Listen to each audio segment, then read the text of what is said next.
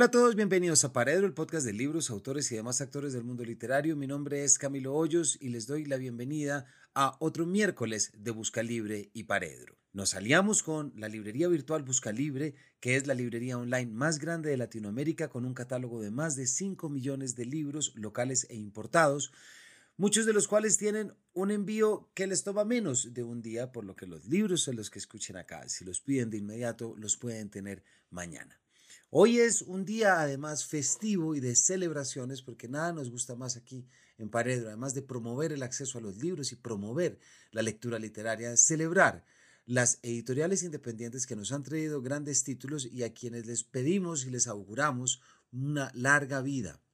De allí que hoy estamos celebrando los primeros 15 años de la editorial Luna Libros, una editorial cuyo objetivo ha sido desde hace 15 años construir un catálogo que nos permita leer América desde América y aportar conocimientos sobre el continente, publicar textos útiles para estudiantes y docentes universitarios y lectores interesados en las ciencias sociales y humanas y presentar autores y visiones que contribuyen a poner en valor la palabra, pues el gran capital común del continente americano es nuestra lengua, y así lo afirman se podrán reconocer en este decálogo del lector lunático. Es quien goza leyendo, quien es un malabarista, cuando lee tiene un pie en la tierra y otro en la luna.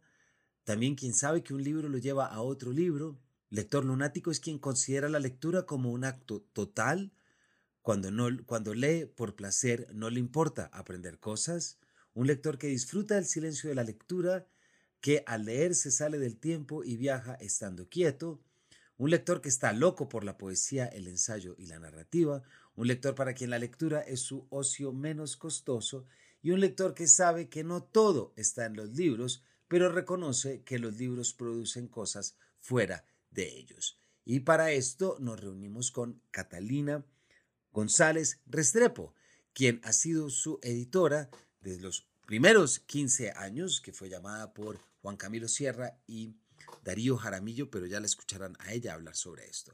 Catalina González Restrepo nació en Medellín en 1976, es poeta y editora, magíster en literatura de la Universidad Javeriana de Bogotá y ha publicado Afán de Fuga, seis cancioncillas de agua salada y otros poemas, La última batalla y Una palabra brilla en mitad de la noche. Así es que les damos la bienvenida a este miércoles de Busca Libre y Paredro, celebrando y rindiendo homenaje a las editoriales que nos han permitido convertirnos en los lectores que somos. Bienvenidos a esta fiesta. Bueno, Catalina, en primer lugar, bienvenida a Paredro. Muchas gracias, Camilo, por esta invitación. Es un día muy especial acá porque qué más rico que poder celebrar y hacer un capítulo festivo reconociendo un trabajo que llevas tú desarrollando en Luna Libros, no únicamente en Luna Libros, sino como editora y entre también como escritora y poeta y tal, pero sobre todo 15 años que hace dos semanas prácticamente se está celebrando y yo creo muchísimo en la importancia de celebrar cifras, celebrar momentos, porque cuando uno celebra es que mira hacia atrás y puede sacar sentido de la experiencia. Entonces, eh, Catalina, me gustaría arrancar un poquito a saco ¿Cómo fue esa mañana hace 15 años o tarde en que recibes una llamada en la que se te propone algo que ahora todos celebramos como Luna Libros? Bueno, sí, pues yo creo que no me acuerdo del momento del, del, del día, pero me llamó Juan Camilo Sierra, con quien yo había trabajado en el Fondo de Cultura Económica, la filial de Colombia, siendo la coordinadora editorial. Entonces, sí, un día suena eh, el teléfono y me dice que quiere reunirse conmigo y con Darío que quieren hablar conmigo y nos eh, reunimos en, en el Juan Valdés del Centro Cultural Gabriel García Márquez. De eso sí me acuerdo perfecto. Y era más o menos por esta época. Al, lado, al lado del trabajo, además. Al lado de donde, te de donde te ibas a ir. Más o menos, sí. Entonces, eh, entonces, bueno, ahí fue más o menos por esta época. Eh, y me dijeron, Catalina, nosotros fundamos Luna Libros, pues el registro oficial de la Cámara de Comercio, que es esa fecha que celebramos es el 25 de agosto eh, del 2008. Entonces, pues digamos, es como la constitución oficial de Luna. Y me dijeron, pues queremos que tú seas nuestra editora. Entonces, bueno, ahí empezamos todo. Pues yo siempre, creo que todos los editores siempre han tenido el sueño de hacer parte de una editorial independiente. Pues yo había trabajado en la Universidad de Antioquia, donde estudié, pues, digamos, era una, editorial universitaria. Luego había trabajado, eh, ya me vine a vivir a Bogotá y trabajé como correctora de estilo para, para varias editoriales, hasta que en el, en el 2003, a principios del 2003, conseguí trabajo, o sea, conseguí su, trabajo súper rápido, porque yo llegué en octubre del 2022 a Bogotá, pues probando suerte, me trajo el amor. y, y bueno, yo dije, no sé, voy a freelancear un rato porque llevaba mucho, pues desde el segundo semestre de la universidad trabajando, trabajando, eh, primero en la revista más chiquita, el Departamento de Lingüística y Literatura, después en la revista más grande, de la revista Universidad de Antioquia, que está próxima a cumplir 90 años, pues una de las revistas más culturales que siguen existiendo en el país. Y luego cuando ya me gradué, empecé a, trabajar como correctora de pruebas en la imprenta, entonces de tiempo completo. Entonces yo dije, bueno, voy a financiar. Ya tenía trabajo a los tres meses de haber llegado a Bogotá en Círculo de Lectores. Entonces, pues ahí era una cosa totalmente diferente, era edición comercial, era ser editora, porque en las revistas yo había sido asistente editorial desde el año 95 y ya luego, eh, pues correctora de pruebas. Y pues de hecho allá en la Antioquia creo que es una buena escuela y hice un diplomado en corrección de, de, estilo, bueno, pero ya era la primera vez que yo me nombraba como editora. Entonces ahí empecé como realmente a, a, ser editora. Catalina, yo te quiero hacer una pregunta porque estoy seguro que también la audiencia te lo va, va a agradecer esta respuesta. ¿Qué hay en esa solicitud y en ese deseo que alguien te llame y te diga, queremos que tú seas nuestra editora. Que ahí hay mucho, ahí hay mucha confianza, ahí hay mucho reconocimiento. Yo quiero que nuestra audiencia entienda muy bien todo lo que se pide cuando uno le dice a alguien, quiero que seas la editora. ¿Por qué no nos explicas eso ya desde la experiencia puntual de Luna, pero también desde tu experiencia editorial propiamente dicha? ¿Qué es un editor a fin de cuentas? Para mí, un editor es un puente entre el autor y el lector. O sea, esa sería como la, la, una de las primeras definiciones. O sea, ¿eso qué significa? Que un editor recibe un manuscrito que no es un libro. O sea, digamos que hablemos de un manuscrito que no, todavía no se ha convertido en libro. ¿Para que Porque para que un manuscrito se convierta en libro, tiene que haber todo un equipo detrás. Y el editor es quien coordina todo ese equipo.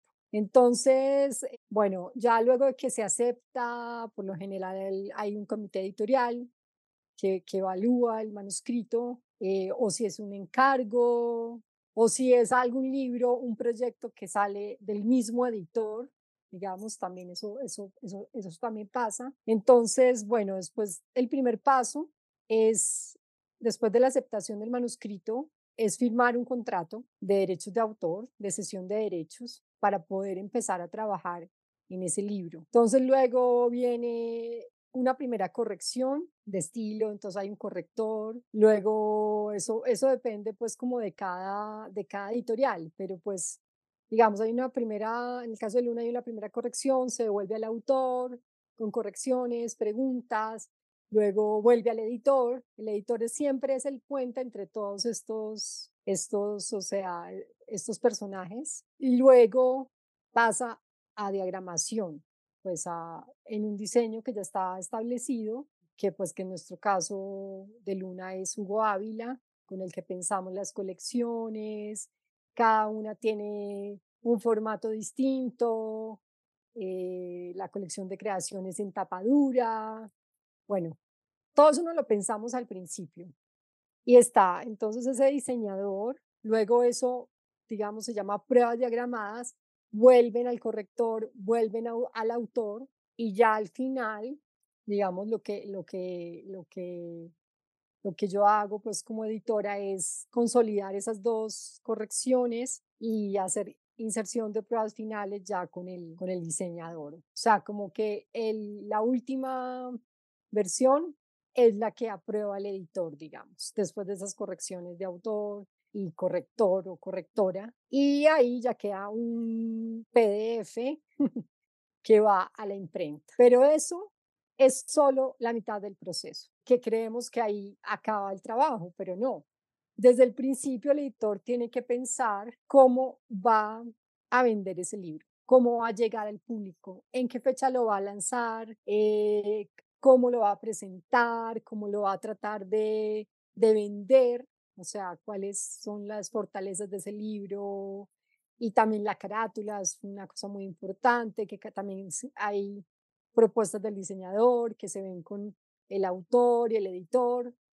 Entonces, em, ya al tener una editorial independiente, digamos que las grandes editoriales hay departamento de mercadeo, hay departamento de, comercial y ellos se encargan de vender los libros, pero las editoriales independientes también tenemos que pensar en cómo vender esos libros y ir construyendo esos lectores eh, poco a poco. O sea, y yo creo que una forma de hacerlo es la especialización de, del catálogo, porque las grandes editoriales publican de todo, pero yo creo, o bueno, casi todo, poesía no mucho, eh, que es uno de los géneros que nosotros pues sí le apostamos. Eh, entonces, yo creo que en esa especialización es parte del éxito de tener, de ir cultivando a esos lectores que buscan el catálogo. Ahí hay algo, Catalina, que a ver si podemos hacer que esta respuesta no sea del todo inefable, porque en principio es meterse como con aquello que no podemos explicar.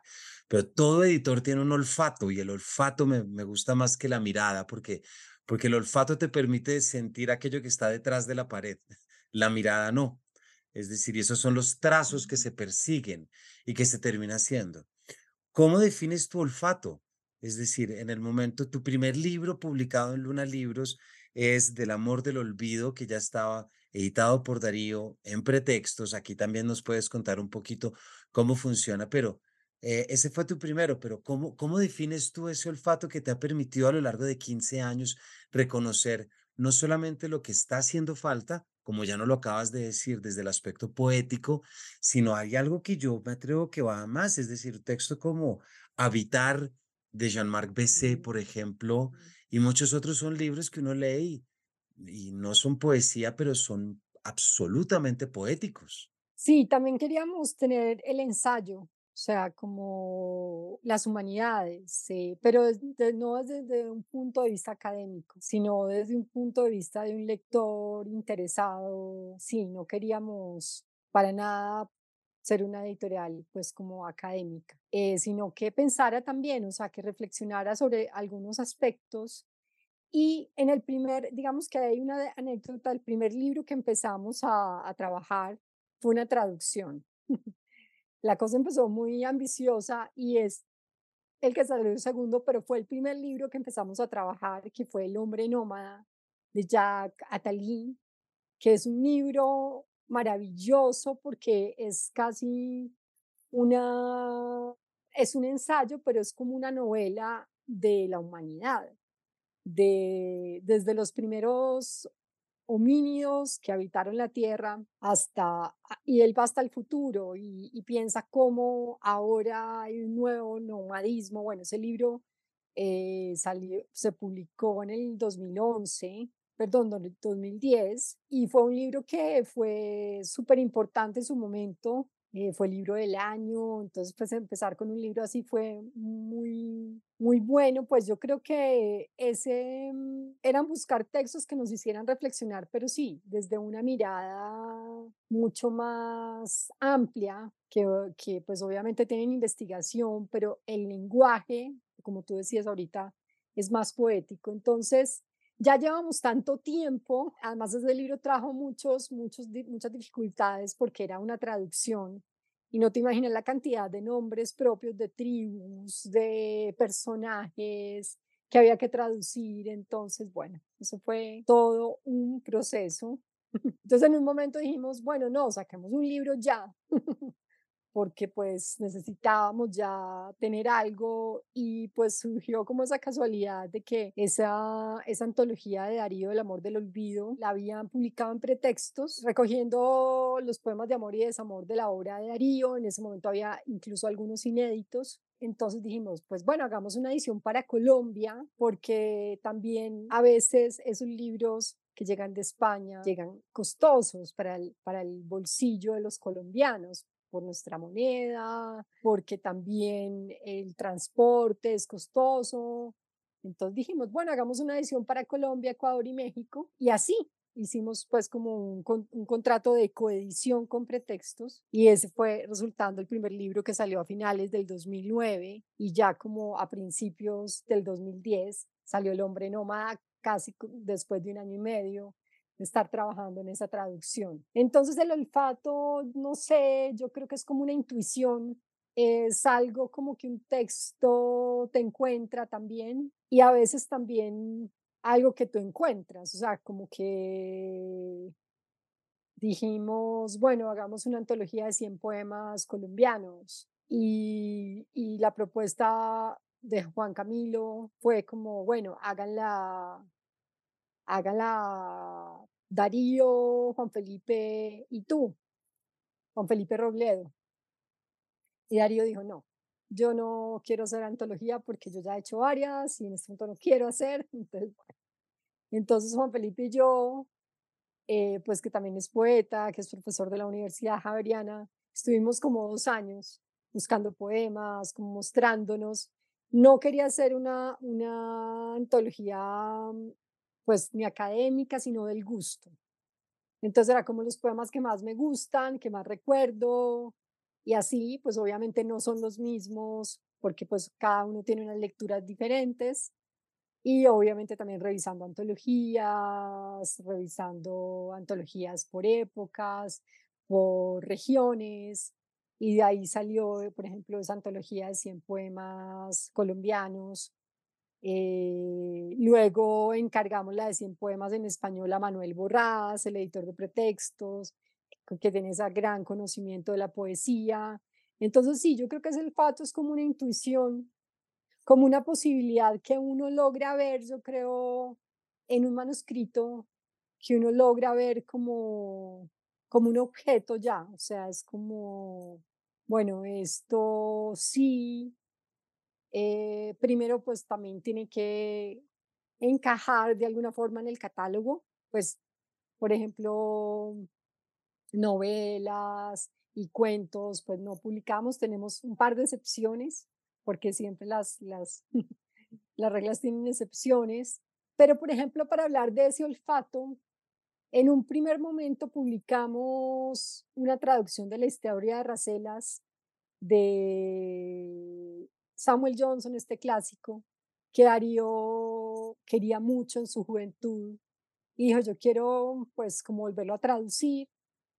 Entonces encargamos una nueva traducción y bueno, comercialmente fue muy difícil, o sea, eh, como que nos dio mucho prestigio hacer eso sobre todo afuera, como en México, uy, qué bien, o en Argentina, como, y ya había, y, ya había varias traducciones, como que en ese momento salieron varias traducciones de, de Johnson, de, de, ese libro en particular, eh, pero, pero comercialmente fue difícil y bueno, estaba como esa puerta abierta, pero en un, un día, en una feria del libro de Guadalajara, porque también digamos que es muy importante pues las ferias, como ese diálogo con los colegas, todo esto. Nosotros pues siempre hemos querido trabajar en grupo. Entonces, un día en Guadalajara, yo estaba en la feria como caminando por un pasillo y dije, le voy a proponer a Darío que no publiquemos novela. O sea, que eso es, que no, o sea, ya muchos lo hacen, o sea, las editoriales grandes lo hacen, hay ya varias editoriales independientes que lo hacen bien. De, dediquémonos a la poesía, al ensayo y a la crónica. Y Darío, además de la novela, es el género que más se vende, o sea, es el género como más, eh, que más escribe también. Hace poco tuve una reunión en, en la Universidad Central Y eso, los alumnos que más, lo que más escriben son novela, como no sé cuánto por ciento, y lo que uno más ve en el mercado son novelas, digamos, es lo más comercial. Eh, entonces yo le dije a Darío como una intuición, le dije, no, Darío, mira, y él me dijo, listo, hagamos eso, Catalina. Y pues dijimos, y ahí nos empezamos a especializar más, digamos, como, como a dedicarnos a eso, a la poesía, al ensayo y a la crónica. Y, y la otra excepción de novela, pues que creo que vale la pena mencionar, porque además Darío estuvo aquí en este programa hablando de la edición conmemorativa de Cartas Cruzadas. Eso te iba a decir, que es muy importante para muchos. Claro, que era una novela pues como de culto, que no se conseguía, que hace tiempo estaba fuera del mercado. Y la edición conmemorativa eh, Mm. pues salió en pretextos donde está la mayoría del catálogo de Darío, pues o todos los libros de Darío, pues de un tiempo para acá. Y de hecho ese libro, y además para que también circulara, como decíamos, con precios colombianos, hicimos la impresión acá, hicimos, eh, pues ellos hicieron el diseño en su, en su bonita colección de narrativa y aquí tratamos de conseguir los materiales. Eso fue antes de pandemia, entonces pues era más, pues sí, todavía era fácil conseguir algunos materiales y dijimos, no, pues esto vale la pena publicar eh, esta edición de Cartas Cruzadas conmemorativa pues de, de Darío. Y además ahí, Catalina, yo creo que hay un punto que es muy bonito, por supuesto, por la importancia que tiene Cartas Cruzadas eh, para muchos de nosotros. Y como tú dices, aquí también Darío y tuvimos una conversación muy rica sobre eso. Pero hay algo que me parece que hay, hay una imagen muy bonita en la, no sé si decir necesidad, tampoco voy a decir emprendimiento para meterle la palabra, pero sí en esa idea y en ese proyecto de un autor o de un poeta consagrado, digámoslo, es decir, ya con un reconocimiento, con unas lecturas, que de repente se da cuenta que la creación de un proyecto editorial, en este caso Luna Libros, también va a suplir unas cosas que no necesariamente va a suplir su obra. Pues, ¿por qué? Porque si quiere traducir, pues, ¿dónde poder traducirla? Sin ir más, Catalina, yo recibo el gozar leyendo, que es estas recomendaciones de Darío, en las que Además, pues, de morirnos de ganas de leerlo, se nota la delicia con la que Darío lo leyó y la sagacidad con la cual la está recogiendo. Pienso en otros, por ejemplo, Héctor Abad Faciolince con Angosta, ¿cierto? Que también es este deseo. ¿Nos cuentas un poquito cómo has vivido tú, en el caso de Darío, esta conexión y esta especie como de playground, como de jardín al cual Darío también va a caminar a través de otras obras, que me parece muy bonito hablar a través de otros, no solo desde la sensibilidad, sino también desde el reconocimiento que muchas veces sale de ese olfato del que tú estás hablando. sí, es como mm, decir, yo quiero que este libro llegue a los lectores, o sea, es, vale la pena volverlo a, a traer. En, en algunos casos son rescates, por ejemplo, eh, Norma había publicado por allá en los 90 Seres para sobrevivir en la ciudad de Vicente Quirarte, para decir un ejemplo. Y nosotros sacamos la tercera edición con unos textos nuevos, uno sobre el Martini, hermoso, pero también es un poeta, Vicente Quirarte, que escribe ensayo y novela. Entonces también yo creo que sí la poesía atraviesa todo. O sea, yo creo que aunque publiquemos otros géneros, la poesía sí es el eje central, yo diría, de nuestro catálogo y además está nuestra frase tutelar de, de Jaime Jaramillo Escobar, de suelen de decirme a manera de crítica que vivo en la luna, les he dicho yo a manera de crítica que viven en tierra. Entonces es también ser distintos, o sea, eh, digamos, em, identificarnos porque los textos son muy escogidos, nosotros no publicamos mucho al año, en promedio tres libros al año, entonces realmente ese, ese, ese texto, ya sea una traducción o sea un texto en español, es para nosotros, vale mucho la pena, o sea, es como una joya que queremos compartir con los otros. Y también de ahí surgió el, el gozar leyendo. Un diario me dijo, mira, Catalina, yo quiero, pues él ya jubilado, es un lector voraz, Me dijo, yo quiero que hagamos un correo, que, un correo, un boletín, él decía un correo periódico, que mandemos con las, con las reseñas de lo que yo estoy leyendo, porque lo que nosotros queremos realmente como editorial es compartir el placer de la lectura.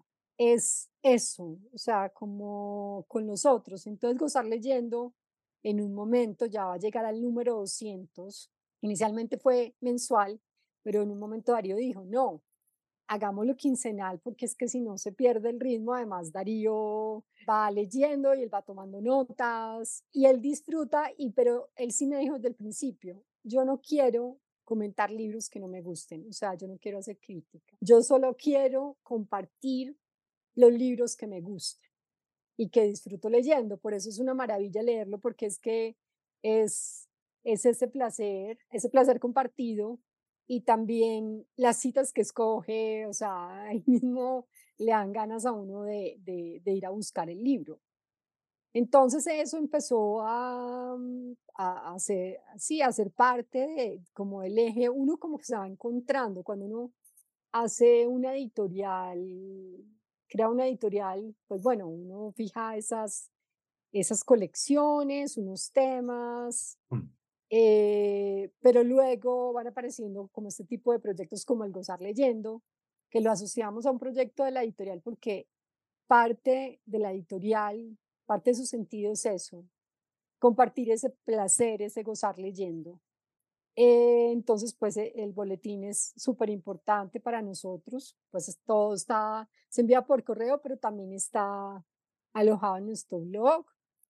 Y también en un momento hicimos otro ejercicio muy divertido que fue el decálogo del lector lunático, que fue como, bueno, ¿quiénes son los lectores lunáticos? Como nombremos a, estos lectores. Entonces, pues, que claro, el primer, el primer, además Darío, pues eh, hizo como un rastreo de decálogos. Entonces, entre todos construimos ese decálogo. Entonces, goza leyendo, obviamente es el primer el, numeral del decálogo, eh, le gusta la poesía, el ensayo, la crónica, un libro lo lleva a otro, bueno, en fin, hay, hay 10, puntos de ese lector, los lectores lunáticos. Y bueno, así hemos hecho como algunos, algunos juegos o algunas campañas, pues sería la palabra eh, de mercadeo para, para acercarnos a nuestro público y lo, y lo definiendo. Hay otra eh, línea, me atrevo a decir, o, eje temático o constelación, para usar una palabra que tú también has usado y que a mí me gusta mucho, Catalina, y que tiene que ver con la, con la lectura, más o menos como con la poética de la lectura. Eh, aquí hay un texto, por supuesto, de unos autores que ya han pasado, pero eh, no dejar de mencionar, por ejemplo, a Yolanda Reyes con la poética de la infancia, es un libro determinante, es decir, no solamente en su pensamiento, sino en, en, muchas cosas sobre cómo entender, pero también María Teresa Andrubeto, ¿cierto?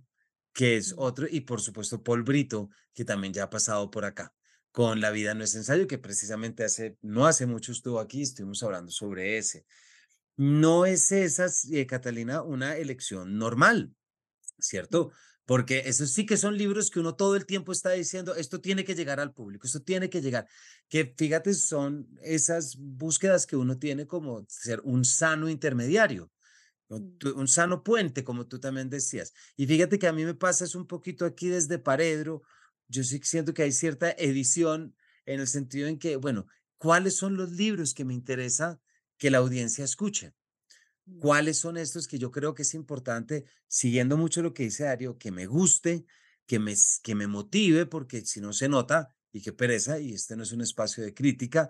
Y esos libros son los libros que más me gusta a mí que pasen por acá, libros que abran los ojos a, a que la gente entienda qué es leer literatura.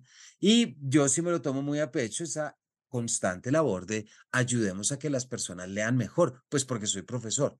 Entonces no puedo pensar de otra forma. Eh, cuéntanos un poquito de esa área que me parece que es muy importante y sí que suple unos vacíos a nivel nacional muy importantes. Sí, hubo, un momento en que recibimos eh, un manuscrito de libros para niños y jóvenes. O sea, me remonto a esto porque hay veces que hay, una, hay un hecho que lleva a otro. Entonces, era un libro para niños y niñas y yo le dije a Darío, Darío, yo no sé de eso, o sea, eso es otro mundo. Yo he sido editora para adultos, o sea, eso sería como aprender, o sea, la misma forma en que se mueven en el mercado los libros, los, los catálogos hechos para, para, y hay editoriales muy buenas además en Colombia que ya tienen una experiencia, han nacido nuevas, porque pues ahí hay muy buena parte del mercado, digamos que eso, eso es, es así, pero entonces, bueno, pero entonces eh, se nos ocurrió más bien aportar desde, desde el ensayo a eso. O sea, no, no publicamos libros para, pues, para niños ni jóvenes, sino también publicamos reflexiones sobre la literatura y la escritura para niños y jóvenes, porque tanto tanto Yolanda Reyes como María Teresa, mm, pues reflexionan sobre la lectura y sobre la escritura en la, en la escuela y fuera de ella. Entonces, por ahí empezó esa línea, que bueno, la escritura ya estaba desde el principio, el método fácil y rápido para ser poeta, que es un libro, que es un long seller, y de hecho hace poco Jaime cumplió pues ya su, su, aniversario de muerte en estos días. También nos interesa eso, también que la gente mm, aprenda a escribir. O sea, entonces el método fácil y rápido para ser poeta aporta ahí. Eh, o sea, nos, nos, nos interesa la lectura y la escritura y los libros que ayuden a las personas a hacerlo. Y bueno, y con humor como, y con ironía, como es el método de Jaime. Y también hay uno que publicamos hace poco de la expresión poética de Luis Fernando Macías, donde hay una reflexión también sobre la poesía y ejercicios súper claves para, para de escritura. O sea, eso puede ser súper útil para un profesor o para un tallerista. Entonces también queremos dar herramientas a los padres, a todas las personas, a los, a los promotores, a los bibliotecarios, a los profesores, eh, herramientas de, de, lectura y escritura, porque ese, ese es como, eso hace parte del gozar leyendo, pues escribir y leer también. Y esa es también una, bueno, están supliendo una cosa muy importante y es que normalmente dentro de las, eh, digamos, dentro de los tejidos y constelaciones también de esto, muchas veces no se pasa por esa ayuda a aprender a escribir. Es decir, ahí, ahí también hay un tema importante que aquí intentamos también siempre eh, traer y que tiene que ver con, el, con eso, que tanto desde una editorial hay un apoyo a que la gente escriba, a que se conecte con, con su escritura. Pero hay otro tipo de apoyo, Catarina, el que también quiero eh, preguntarte, y me refiero al Premio Nacional de Poesía María Mercedes Carranza, que ese también ha sido algo que ustedes han desarrollado. ¿Por qué no nos cuentas un poquito? Bueno, esa es una de las iniciativas que, pues, más nuevas. Recibimos muchas propuestas de, de poetas jóvenes y es muy difícil, o sea, promocionar esos libros. Y en nuestro catálogo, digamos, hay sobre todo, pues, autores consagrados. Entonces hicimos antes de eso me quiero referir al Nuevo Sentimentario, que es una antología donde sí incluimos voces contemporáneas.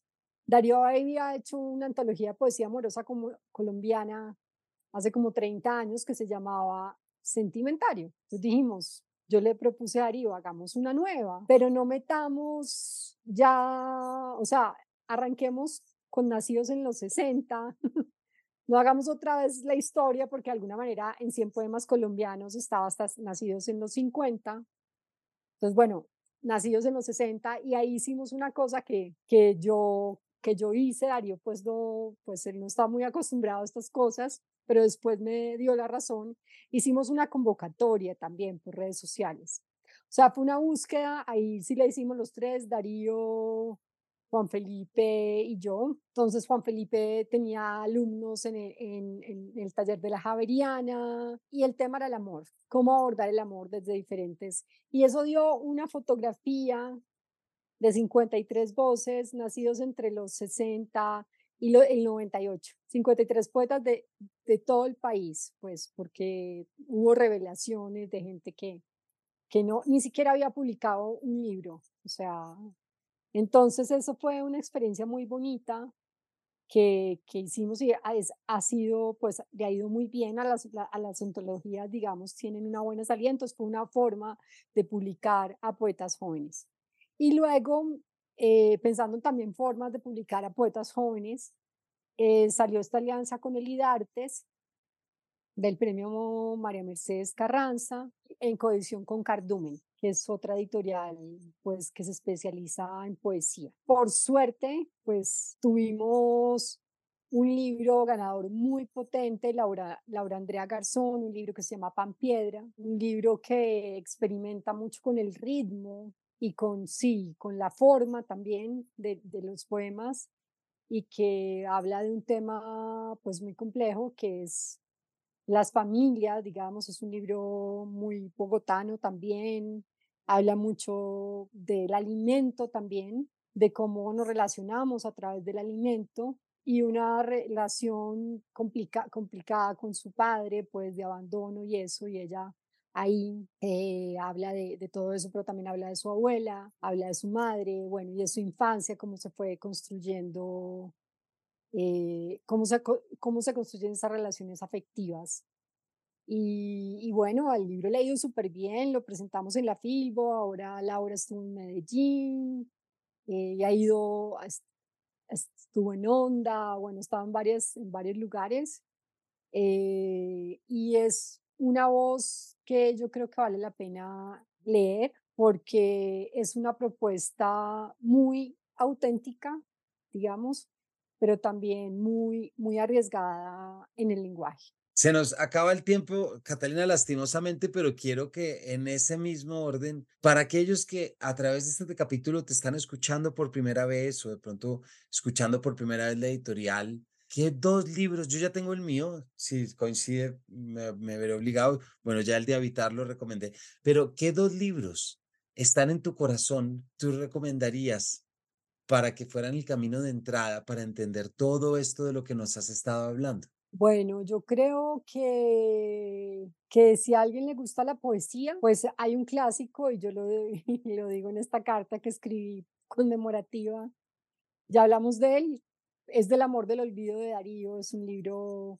clásico, o sea, hay muchos jóvenes que, que siguen leyéndolo, o sea, la poesía sigue siendo también un género que a los jóvenes les gusta y que la escriben. Eh, entonces, pues en poesía yo diría Del amor del olvido de Darío Jaramillo, que es un clásico, un clásico, o sea, es uno de los libros más vendidos de nuestro catálogo, eh, con reedición y todo esto. Y en ensayo en este momento, puede ser por la cercanía también, eh, el sumario de plantas oficiosas que es otro de los lanzamientos de este año, que fue premio de no ficción Latinoamérica Independiente y que es un ensayo delicioso porque además eh, se abordan las plantas desde muchos puntos de vista, desde que el autor es un hard eh, de Fren Giraldo, el autor es profesor en la Universidad de AFIT y sus intereses son la literatura y el arte, pero también es jardinero aficionado. Entonces, durante la pandemia, él, e, él empezó a, cultivar un jardín y en su familia, de, de, digamos, de campesinos, hay una tradición, entonces él cuenta ahí, eh, hace un rastreo increíble de las... Un capítulo del herbario de Emily Dickinson, por ejemplo, que es espectacular. Y bueno, habla también de la ciencia ficción, habla de las, de las plantas en el arte colombiano, en la literatura, en fin, pero también lo va mezclando con sus anécdotas, con, el, con lo doméstico. Y yo creo que de verdad lo que él dice ahí, las plantas ahora son súper importantes, más importantes que nosotros los seres humanos. O sea, si hay algún futuro de este planeta, está ahí. Bueno, pues gracias por traer el de Efren, porque era uno de los que yo quería también eh, recomendar, entonces pues me pliego a ese, pero también hay uno que por el, por quien eh, se refiere y la importancia que yo creo que siempre nos da leerlo, eh, yo quiero recomendar Baudelaire, El heroísmo del vencido, de Juan Zapata, porque no solamente por la figura de Baudelaire, sino también encontrar, y creo que por ahí terminamos cerrando por donde empezamos, Catalina, porque pues que una editorial traiga un libro como ese, que traiga esta sensibilidad poética de Baudelaire eh, y que sobre todo pues nos haga reflexionar un poco en torno a lo que nos has contado y que tiene que ver con el olfato, que es los libros también son puentes que nos conectan con otras sensibilidades y es a través de otras épocas que podemos vivir mejor la nuestra. Y yo creo que ese es un sueño de los editores, de los promotores y de los profesores, saber del valor de la hora sin importar el tiempo transcurrido. Y esa es una lección lectora, me parece, y esa es una lección que atendemos y, y entendemos. Entonces, ese es el mío, no sin antes, por supuesto, Catalina, agradecerte mucho esto y bueno, y no dejar de felicitarte en estos primeros 15 años. Espero que estemos de nuevo aquí en el futuro siguiendo, celebrando y sobre todo reconociendo esa importancia de una labor de una editorial independiente, que claro que trata de traer libros, pero no podemos olvidar que lo que trae es también sensibilidades. Y es muy importante también pensarlo desde ahí. Muchísimas gracias por la, por la invitación, Camilo, y por, pues, por celebrar con nosotros estos, estos 15 años. Y bueno, que también muy larga vida a, a Paredro. Muchísimas gracias, Catalina. A todos ustedes, eh, gracias. Estuvimos hablando con Catalina González Restrepo, editora de Luna Libros, editorial independiente colombiana que acaba de cumplir sus primeros 15 años y acá siempre apoyamos esta labor de traer más libros. Así que Gracias por habernos acompañado en este miércoles de Busca Libre y Paredro y los esperamos en una próxima edición de este Paredro.